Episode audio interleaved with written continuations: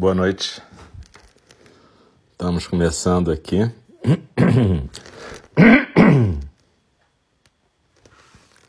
Boa noite.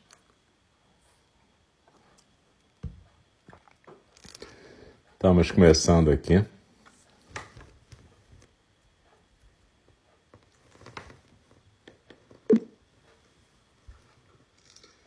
Estamos começando aqui.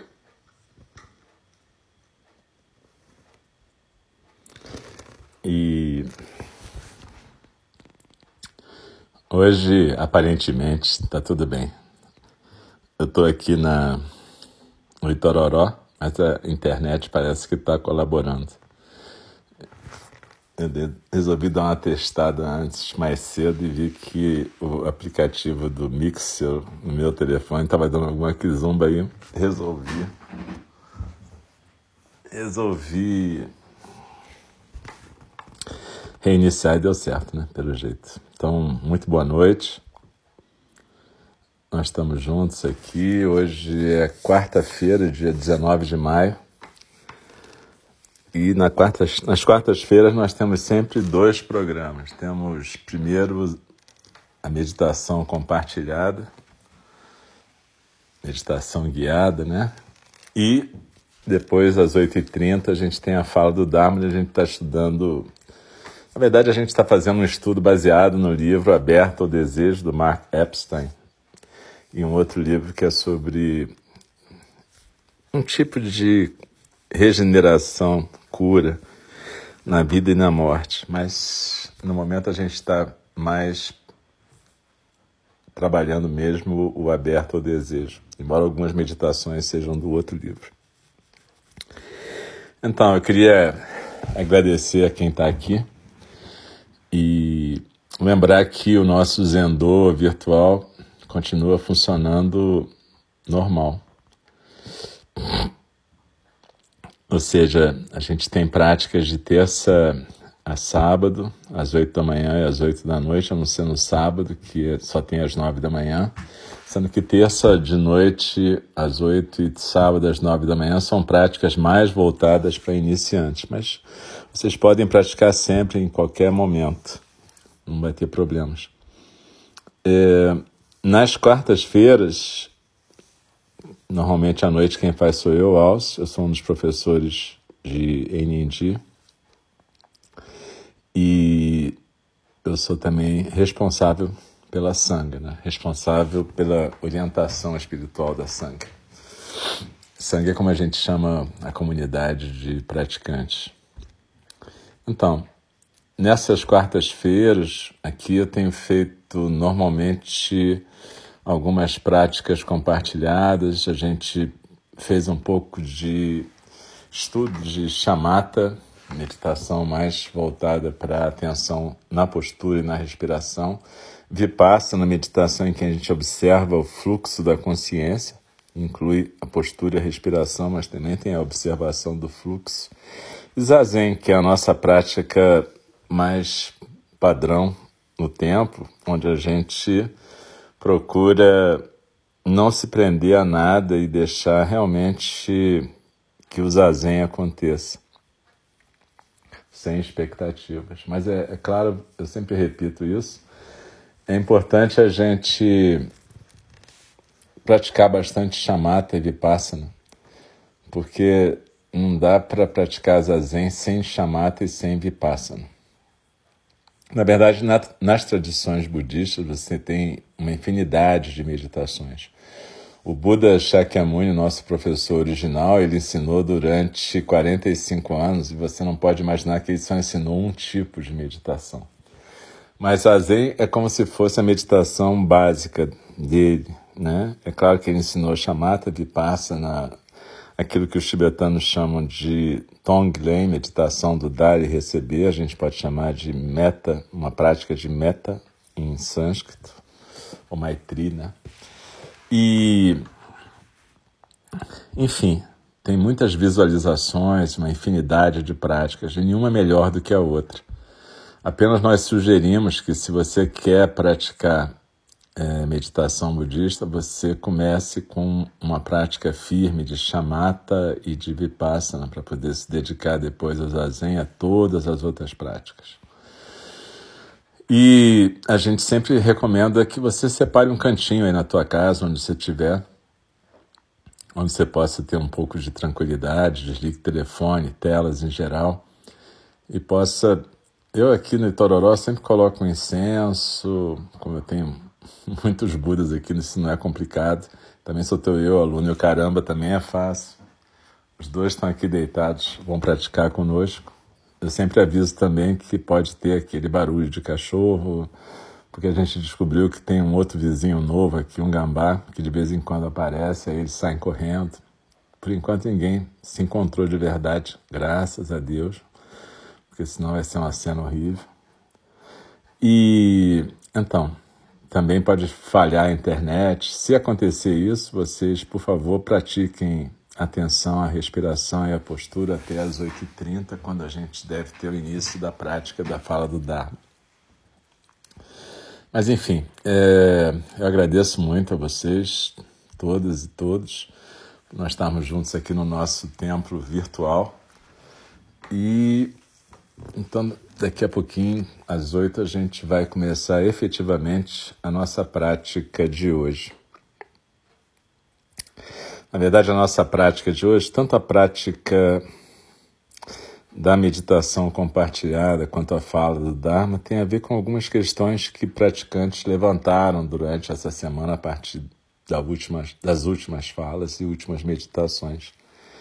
Então, na primeira parte do programa dessa noite, que é a meditação compartilhada, a gente vai fazer uma meditação para lidar com sentimentos difíceis, mais sentimentos tipo ansiedade, angústia.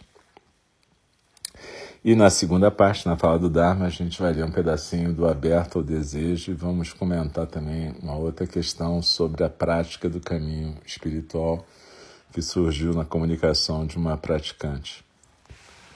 Então, por favor, vocês se ajeitem aí, pode ser numa cadeira, na forma ocidental, pode ser numa almofada, na postura yoga, pode ser ajoelhado na almofada, com aquele banquinho.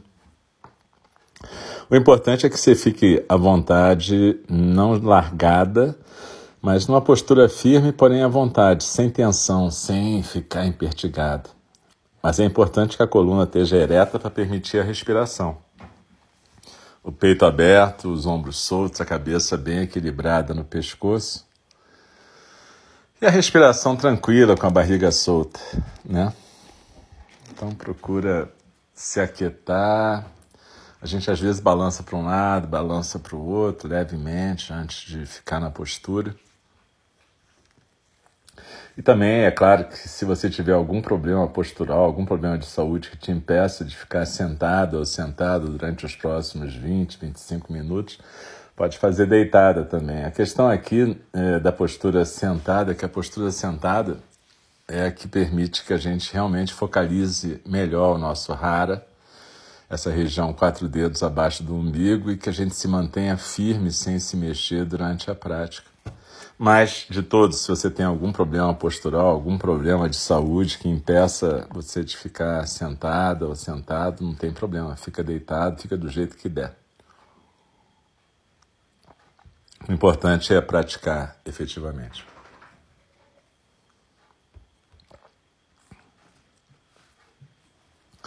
E é bom lembrar que a gente não pratica para criar mais um problema na vida da gente. É claro que quando a gente pratica, a gente está saindo de uma zona de conforto, de hábitos mentais. Mas a ideia não é você ficar sofrendo para praticar. Hoje eu estava conversando com uma praticante, ela falou: ah, às vezes eu não consigo acordar cedo para fazer a prática, etc. E cara, você não precisa é, ficar brigando com você por causa disso. Na verdade, a gente pratica disciplina como o Buda ensinou, porque a gente tem que aprender a se educar para buscar o que vai trazer benefício para a gente, que nem sempre é confortável no começo. Então tem que ter uma disciplina. Mas é claro que você tem que procurar dormir mais cedo, para ter um número de horas de sono suficiente, não ficar com sono de manhã. É claro que você tem que procurar fazer algum exercício físico para que a postura não se torne um, um suplício, né? Então a gente tem que ter bom senso de fazer coisas que facilitem a nossa prática. Agora, a prática não é para a gente ficar sofrendo nem piorar a nossa vida. Tem que ter bom senso e se acolher. Agora, se acolher não é passar pano para você, nem ficar passando a mão na cabeça. É você entender que você tem que se reeducar às vezes, abandonar um hábito ruim de sono, poder praticar, poder ter disciplina, né? que é um dos três pilares do treinamento budista: meditação, disciplina e sabedoria. Bom, então a gente vai começar. Muito obrigado de novo. E a gente vai convidar o sino a soar três vezes para começar e uma vez para terminar.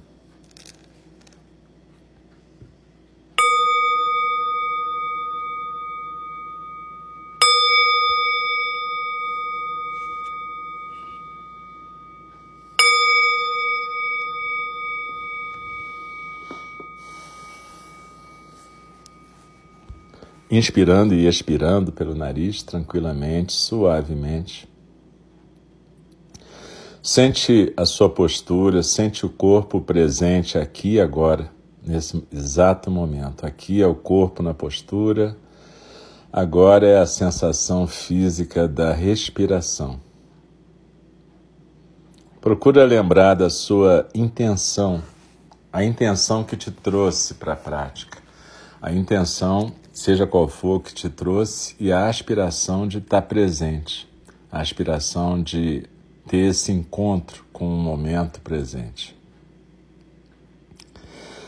Então procure sentir o corpo na postura, os ombros soltos, o peito aberto, a cabeça bem equilibrada no pescoço. Quando a gente faz meditação compartilhada, normalmente a gente faz de olhos suavemente fechados mas também, se te incomodar, pode fazer com os olhos abertos, piscando naturalmente, mirando um ponto mais ou menos como se fosse na direção 45 graus em relação ao chão.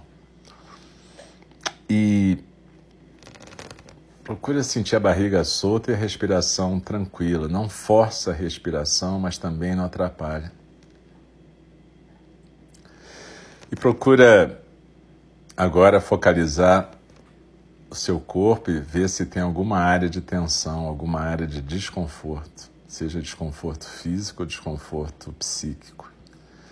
Então procura abrir o seu coração e na próxima inspiração, se tiver algum incômodo, você leva a respiração como um carinho para essa área corporal, para essa área mental. E acolhe o que está acontecendo sem julgamento. E agora desliza na expiração e se aquieta no centro. Quando a gente expira, é como se a gente escorregasse por uma pirâmide que a gente pode visualizar no nosso tronco, a base nos ombros, o vértice lá embaixo no hara, uma pirâmide invertida, né? E quando a gente expira, é como se a gente escorregasse por dentro dessa pirâmide fosse se aquietar no centro. Cada uma de nós pode criar a visualização que quiser. Alguns preferem um banco num laguinho que tem uma cachoeira caindo. E esse banquinho está lá no Rara, você pode ficar no banco. E seja como for, seja uma ilhota no Rara, seja um banquinho na frente do lago, o importante é que a cada expiração a gente desliza na expiração e se aquieta mais no centro. E nesse momento a gente procura exatamente se aquietar, deixar a correnteza dos sons do mundo fluir, pensamentos, sentimentos, percepções, preocupações, tudo isso vai aparecer e desaparecer. E a gente continua sentada, deslizando na expiração e nos aquietando no centro. Cada uma de nós, cada um de nós deve criar o seu próprio roteiro esse roteiro inicial tem a ver com intenção, aspiração, postura, respiração e se aquietar no centro.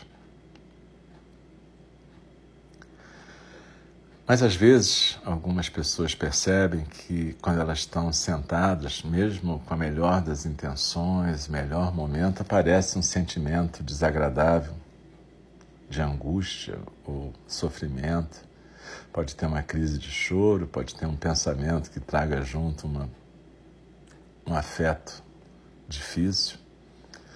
Mas, seja qual for a, a sensação, o pensamento, o que aparecer, procure não julgar o que aparece.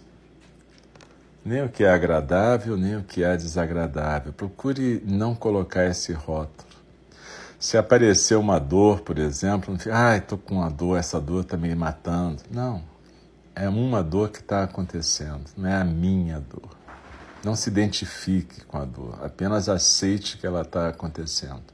Aceite que ela é mais uma coisa que está aparecendo e desaparecendo, ou aparecendo e reaparecendo. De qualquer maneira, ela tem que ser degustada como se você estivesse num restaurante e vem pratos. Você está numa você está numa degustação e numa degustação vão aparecendo e desaparecendo os pratos e você vai simplesmente provando, experimentando, degustando. Então, quando a gente está numa prática, seja qual for, tem esse momento em que o fluxo da correnteza dos sons do mundo se apresenta para a gente. Pode vir mais rápido, mais devagar, mas vão vir vários pratos com vários ingredientes, alguns amargos, alguns doces, alguns bacanas, alguns nojentos para gente, seja o que for. Mas procura não colocar julgamento diante de cada acontecimento nesse fluxo.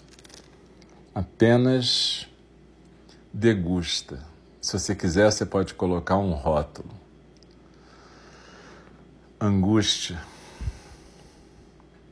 medo, alegria, dor, raiva,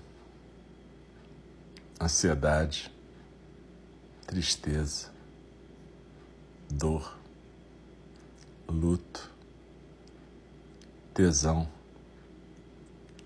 alegria, felicidade, Seja qual for a sensação, não se detenha nela, deguste, acolha, mas não converse com ela.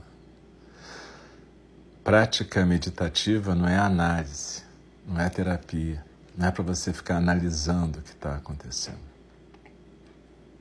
Prática meditativa é para você aprender a estar presente com seja o que for que apareça. Então, seja qual for o prato que está sendo servido, simplesmente deguste, não julgue. E deixe ele ser retirado e vir um outro prato. A gente faz isso lembrando de ficar presente na expiração e na postura. Cada vez que algum estímulo desse estiver quase que arrastando a gente. Simplesmente lembre-se de que você está numa prática meditativa e procure reencontrar o seu centro. Aquela ilhota no rara, o, o seu banquinho na frente do lago, seja qual for a sua imagem. Deslize na expiração e se aquiete no centro.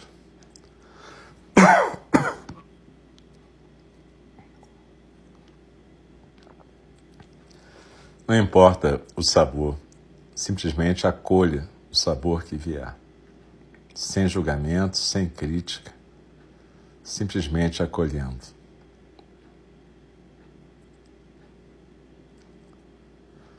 Deslizando na expiração, eu acolho o sentimento deste momento presente. Deslizando na expiração, eu deixo esse sentimento, esse pensamento simplesmente seguir o seu caminho no fluxo da correnteza dos sons do mundo. Inspirando, eu aprendo a ficar quieta e quieto diante de todos esses pratos que me são servidos pela vida. Expirando, eu acolho cada sabor, cada sensação. Inspirando, eu aceito o fluxo. Expirando, eu agradeço por estar viva e poder sentir. Como expressão singular da natureza búdica, cada uma de nós, cada um de nós, é uma possibilidade de experiência. Através de nós, o Dharma se experimenta a si mesmo. E se a gente polui essa experiência com um juízo de valor, ai que chato, ai que bom, ai que maravilha, ai que terrível, a gente está colocando um tempero desnecessário. Já vem da cozinha pronto, não precisa ficar colocando mais sal, mais açúcar, mais amargo, mais nada. Não tem que julgar. Aqui agora a nossa prática é acolher e deixar ir. Esse é o nosso treinamento de praticante, acolher e deixar ir. Isso serve para tudo. Para pessoas, para coisas, para sentimentos, para sensações, para relações. A gente acolhe e deixa aí no seu tempo. Tem coisas que passam muito rápido e coisas que passam um pouco mais devagar. Nós somos dessas coisas ou seres que às vezes passamos em segundos e já nascemos mortos ou passamos em 90 anos de repente. Mas seja como for, nós somos experiências da natureza búdica e a gente não deve atrapalhar essa experiência com as nossas opiniões egóicas sobre cada coisa. Então a gente aprende a degustar e estar presente aceitar o que vem e poder degustar e poder ficar quieta. A nossa prática meditativa nos prepara para aquele primeiro fundamento do Zen, como dizia o Bernie Glassman Roshi. Não saber. Não saber é degustar a realidade. Não é ficar esperando A, B ou C assim como para o segundo fundamento, que é exatamente testemunhar, estar presente para o que vem, seja doce, amargo, azedo, salgado, indiferente. E a partir da nossa prática, totalmente presente, a gente aprende a agir de uma forma compassiva, agir com compaixão e sabedoria como praticantes do Dharma, como bodhisattvas, praticantes das paramitas. Mas Dogen Zenji dizia que tudo isso vem do Zazen, exatamente porque é do Zazen que vem a possibilidade de não atrapalhar o fluxo. Você entende como o Zen tem a ver com o Tao, com o taoísmo? Vuvei, não atrapalhar o fluxo. Por isso que quando o budismo, o Dharma, chegou na China, quando encontrou os praticantes do Tao, facilmente eles se identificaram com esse aspecto e surgiu então o Zen, a prática do Dharma numa ótica taoísta. Vou ver, não atrapalhar o fluxo, não ficar querendo temperar o prato que a natureza búdica coloca para a gente provar, mas ao contrário, aprendendo a degustar. Zazen tem a ver com aprender a estar presente na vida, não atrapalhar a vida. É a coisa mais difícil que existe. Mas isso é explicado e ensinado no Dharma de várias formas. Você pode ler no Guia do Caminho do Bodhisattva, Shantideva, explica isso o tempo todo. Então desliza na expiração e se aquieta no centro. Quando a gente pratica assim, a gente aprende que esse desfile contínuo da consciência é rico, é belo, é terrível, é pesado, é leve mas a gente aprende a ficar quieta diante dele, respeitar esse desfile. e aprender como lidar com esse desfile da forma que pudesse ser mais benéfica para que todos os seres possam transformar o karma em dharma. Então desliza na expiração e se aquieta no centro. Vamos ficar em silêncio um pouquinho, desfrutar do silêncio. Deslizando na expiração, eu me aquieto no centro.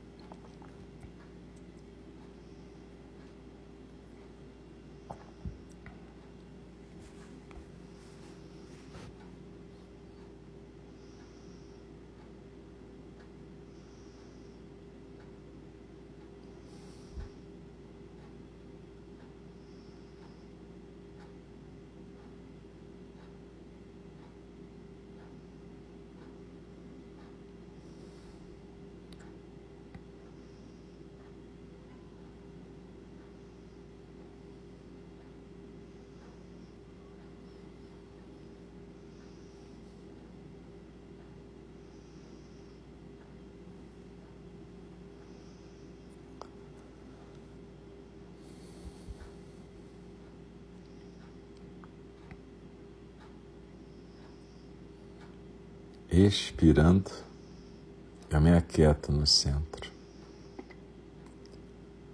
E daqui a pouco eu vou convidar o sino a soar para a gente encerrar o período formal da prática meditativa compartilhada. Mas não precisa se mexer rapidinho, não. Procura manter a quietude mesmo ouvindo o sino.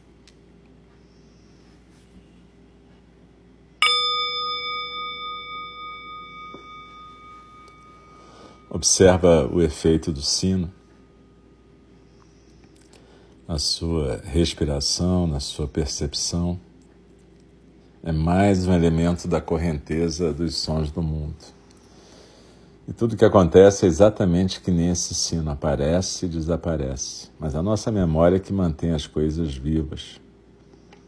Então a gente tem que saber escolher bem aquilo que a gente precisa manter vivo para poder ter determinadas condutas e aquilo que a gente pode e deve deixar simplesmente rolar no fluxo da correnteza dos sons do mundo. Então vai se mexendo devagar, mexendo os dedos das mãos, dos pés, vai se alongando com delicadeza, do mesmo jeito que você estava sentada e sentado. Procura levar essa delicadeza da prática da meditação para os seus movimentos e para o seu dia a dia. A gente pode e deve aprender a falar de um jeito mais tranquilo, a gente pode e deve aprender a falar palavras benéficas, né? palavras que não tragam mal. A gente pode e deve aprender a fazer o silêncio quando nada de bom puder ser dito, nada de útil. A John Halifax Roshi, a nossa professora, sempre diz isso, né? O que, que serve numa determinada situação? O que, que vai ser útil para que todos os seres ali envolvidos possam se beneficiar daquela situação? Se a gente pensar um pouco, isso vai evitar muito comentário desnecessário, muita agressão, muita comunicação violenta. Então, essa pergunta tem a ver com a nossa prática de hoje também, porque a nossa prática de hoje, que é a prática meditativa mais básica, ela implica nisso mesmo, a gente aprender a ficar quieta, né? A gente aprender a não ser arrastada ou arrastado pelos estímulos que fazem parte dessa correnteza dos sons do mundo. Então eu queria agradecer a cada uma e cada um que está aqui praticando junto. Na verdade, toda vez que a gente compartilha uma meditação, a gente medita junto, né? E, e é tão legal poder meditar com vocês nas quartas-feiras, porque na verdade o que eu faço na quarta-feira na meditação é compartilhar a minha prática desse momento. E a minha prática desse momento de hoje, por exemplo, teve a ver com duas coisas. Uma conversa que eu tive com uma praticante, um Dokusan, em que ela falou sobre esses sentimentos que aparecem durante a prática para ela. e que trazem dificuldade. E também um, um pesadelo que eu tive essa noite que me fez acordar assim quase de manhã com um sentimento de angústia que aí eu aproveitei e comecei a meditar mais cedo do que eu meditaria, né? Mas foi bem interessante, porque a minha primeira reação com a angústia é igual a todo mundo. Ah, que chato, que desagradável, que coisa chata, né? Então, depois eu comecei a lembrar do que eu ensino, né? Sabe que é bom, às vezes, lembrar do que a gente ensina? Porque às vezes a gente esquece, né? Mas aí eu comecei a lembrar e comecei a degustar aquilo tudo e sem julgar, e foi bem interessante. Então, é, cada vez que a gente compartilha uma prática, normalmente, para quem está compartilhando, tem a ver com o seu próprio momento de prática, né? A gente não tem um script, né? A gente, na verdade, compartilha aquilo que a gente está vivendo. E essa é a beleza do Dharma, né? Para a gente deixar o Dharma fluir, a gente tem que estar tá praticando. Isso é muito legal para a gente também. Mas, enfim, eu queria agradecer vocês estarem aqui, porque senão não ia poder nem compartilhar, né? A gente está nesse isolamento. E a segunda coisa é que eu, acho que são 20 e 22 aqui no relógio do computador. Então, a gente vai fazer um intervalinho de uns quatro minutos, mais ou menos, para as necessidades fisiológicas, ou dar uma levantada, uma alongada, porque depois a gente volta para a fala do Dharma. E aí, de novo, naquela postura do Zazen, é como se fosse Zazen, né? Então tá bom, pessoal. Muito obrigado. E tamo junto. Daqui a pouco a gente se vê. Beleza. Beijo.